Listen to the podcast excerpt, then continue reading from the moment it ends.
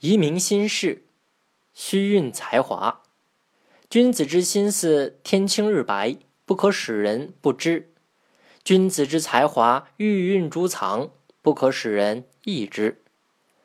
这段话的意思是说，君子的心地像青天白日一样光明，没有什么不可告人的秘密。君子的才华应像珍藏的珠宝一样，不应轻易的炫耀，让别人都知道。孔子的弟子子贡每次做错了事情，总是公开的承认自己的过错。有人不赞成他的做法，说：“你这样做不觉得太过分了吗？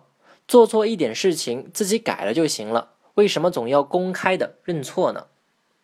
子贡说：“君子的过错就像日食和月食一样，人人都可以看见。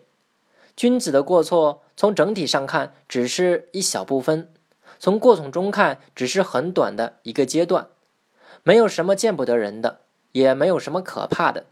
再说，把自己的错误讲出来，可以在老师和朋友的帮助下改正的更快一些，更彻底一些。”这些都是我心里所想的。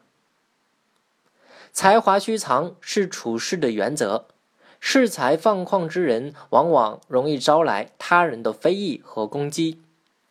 历史上的权臣、小人运用权力杀死比自己有才华的人，这样的例子不胜枚举。在这种情况下，就要明哲保身，玉运珠藏。